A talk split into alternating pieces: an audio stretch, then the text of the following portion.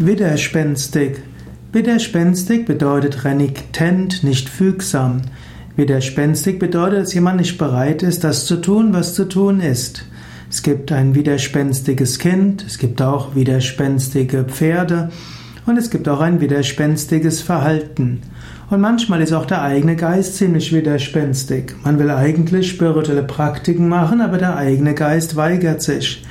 Wenn dem so ist, dann sollte man trotzdem den Geist überwinden.